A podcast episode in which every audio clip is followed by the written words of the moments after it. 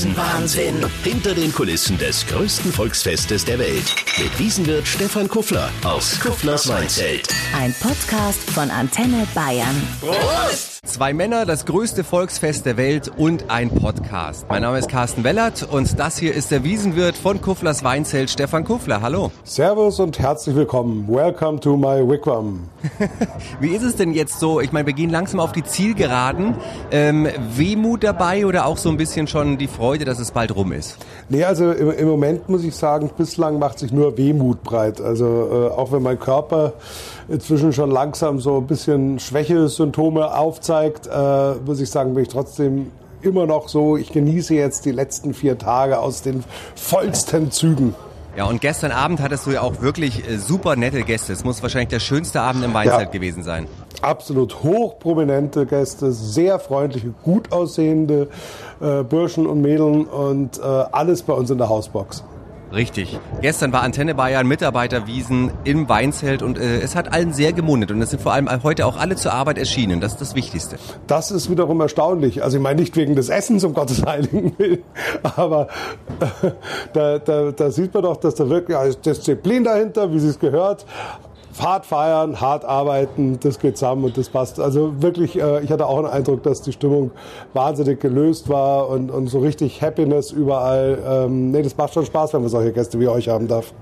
Das ist schön, wir kommen auch gerne wieder. Es gibt ja wirklich Menschen, die sind äh, vielleicht noch verliebter in die Wiesen als du.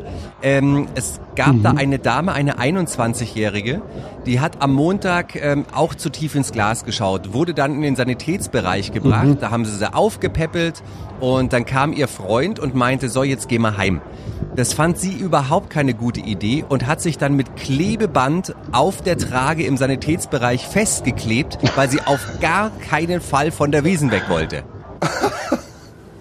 Oh Gott, das ist ja wirklich unvorstellbar, oder? Also die muss man wirklich sagen, der müsste man auch mal irgendwie so einen Ehrenpreis verleihen, weil also so hartnäckige Wiesenbesucher hat man da doch nicht alle Tage.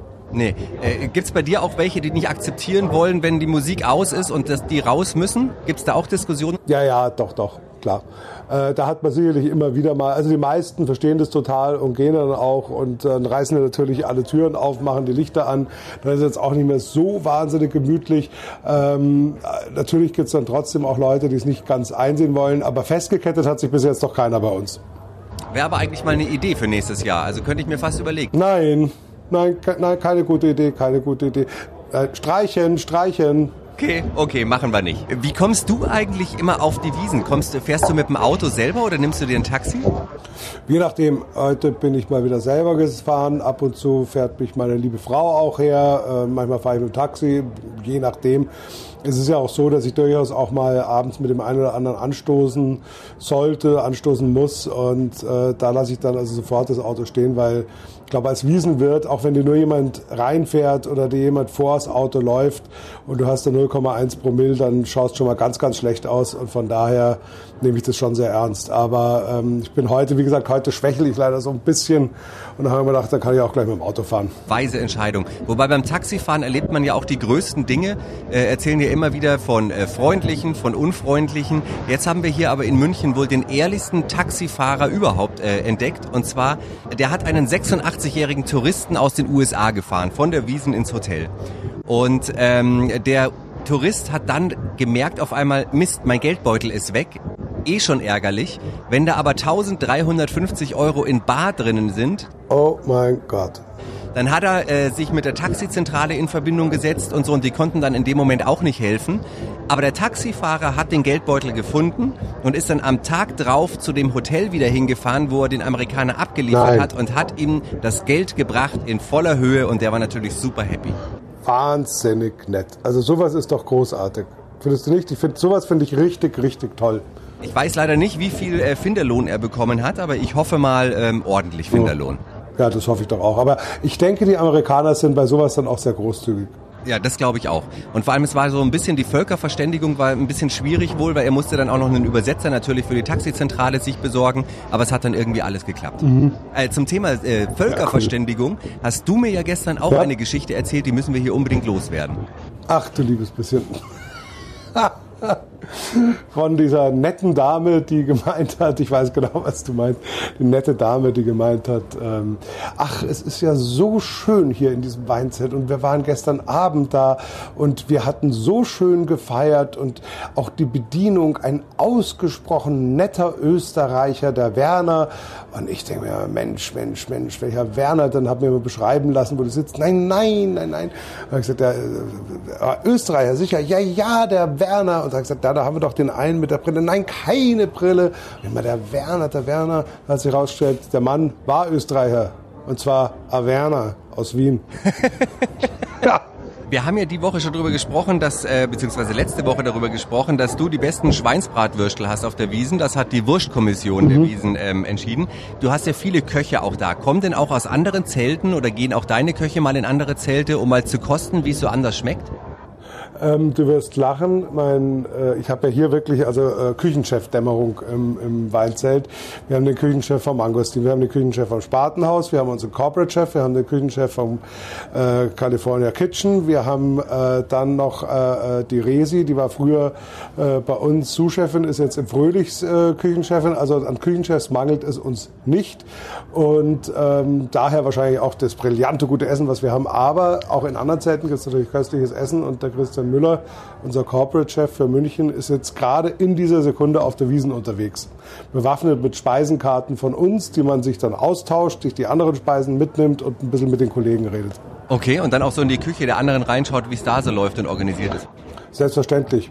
Genau, ja. Hm? Es gab übrigens auch 1987, deswegen komme ich drauf, habe ich gelesen, ähm, war sogar einer der, oder wenn nicht der berühmteste Koch der Welt auf der Wiesen, um sich inspirieren zu lassen, nämlich Paul Bocuse. Der war in der Ochsenbraterei wow. und ist gar nicht mehr vom Ochsengrill irgendwie weggegangen. Er meinte, das ist Novelle Cuisine überhaupt, frisch vom Spieß auf den Teller und konnte das gar nicht fassen, dass man da ähm, den Ochsen direkt auf den Teller äh, schneidet. ja, aber ich meine, das kann ich mir auch vorstellen. Das ist schon einfach jedes Mal, wenn man da reinkommt, es ist irre beeindruckend. Ich habe tatsächlich noch nie eine Ochsensemmel gegessen. Zeit wird's. Das ist ein wahnsinniger Fehler. Also du musst wirklich dort, also ganz ehrlich, Ochsenbraterei, der Ochs sensationell. Wirklich sensationell. Wir sind an einem Punkt. Butterzart, toller Geschmack. Wir sind hier an dem Punkt, wo wir über Essen reden. Mit was kommst du denn jetzt wieder daher? Mit deinen dusseligen Fragen, die ich nie beantworten kann, oder was? Richtig, aber du warst doch nicht schlecht. Also das mit der blauen Lederhose, äh, das König Ludwig verboten ja, hat bis 2010, das hast du ja gut, gut hinbekommen, muss ich sagen. Ja, ja, ab und zu kratzt man mal, kratzt man mal ein Kürfchen. Aber ich wollte jetzt doch so ein bisschen ablenken. Ja, ja, das habe ich schon gemerkt. Aber diesmal, heute wirst du, glaube ich, äh, schwer tun. Wir bewegen uns äh, in einer Zeit, da warst du auch noch nicht auf der Wiesen, nämlich vor den mhm. Jahren 1937. Warum mussten damals die Fahrgeschäfte sehr oft schon zur Mittagszeit den Betrieb einstellen? Also du hast immer Fragen, vielleicht weil die, vielleicht weil die Stromversorgung nicht ausgereicht hat für alles, wenn alles gleichzeitig läuft. Vor 1937 wurden die Karussells nicht von, ähm, also von Strom angetrieben, sondern von drei bis vier Männern, die das Fahrgeschäft mit ihren Schultern angeschoben haben und gedreht haben. Das war aber so anstrengend, dass sie als Bezahlung ordentlich Bier bekommen haben und dann meistens zur Mittagszeit so voll waren, dass die Fahrgeschäfte nicht mehr weiterfahren konnten. Echt jetzt? Und da haben die keine anderen äh, äh gefunden, die sie abfüllen können. Anscheinend nicht. Nee, mittags war es dann rum mit dem Karussellfahren. Da ist man dann ins Zelt gegangen und dann haben alle getrunken. Unglaublich. Also ich muss sagen, es ist schon immer wieder lustig, was du da so ausgräbst. Respekt. Vielen Dank. Ich gebe mir auch sehr viel Mühe. Das hat mich heute wieder circa zehn Stunden gekostet. Wahnsinn. Also hast du gar nicht geschlafen eigentlich. Zwischen der Mitarbeiter der Wiesen und der Antenne Bayern und diesen äh, Podcast, das wir jetzt gerade hier schon wieder produzieren, hast du eigentlich nur recherchiert. Während der Wiesen schlafe ich doch nie. Vielleicht könnten Weißbier helfen. Ja. Wenn du Lust hast und mich einlädst, könnten wir jetzt eins trinken. Ja, dann würde ich sagen, dann machen wir das doch. Also mit äh, guten Traditionen sollte man niemals brechen. Alles, was man öfters als dreimal macht, ist eine Tradition. Und deshalb lasse ich jetzt wieder ein schönes, eisgekühltes Weißbierchen springen. Fantastisch. Vielen Dank. Und dann hören wir uns morgen wieder hier beim Wiesenwahnsinn auf Antenne Bayern. Servus. Super. Servus. Bis dann.